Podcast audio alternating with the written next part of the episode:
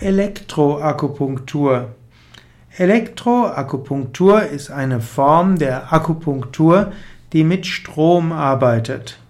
Elektroakupunktur sind eigentlich zwei verschiedene Verfahren der Alternativmedizin. Eine Form der Elektroakupunktur bedeutet, dass man Nadeln nimmt, dass man also wie bei der Akupunktur Nadeln in die Akupunkturpunkte steckt und dann in diese Nadel einen bestimmten Strom hineingibt.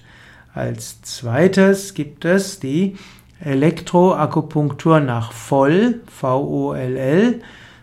Diese arbeitet nicht mit Nadeln, sondern man drückt, man gibt eine Elektrode in eine, einen bestimmten Akupunkturpunkt und gibt dann einen bestimmten Strom hinein.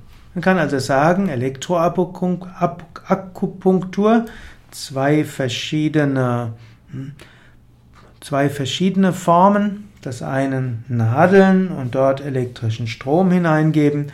Und das zweite ist eigentlich hm, nur ein paar, äh, eine Elektrode an den menschlichen Körper geben und dort einen gewissen Strom hineinbringen.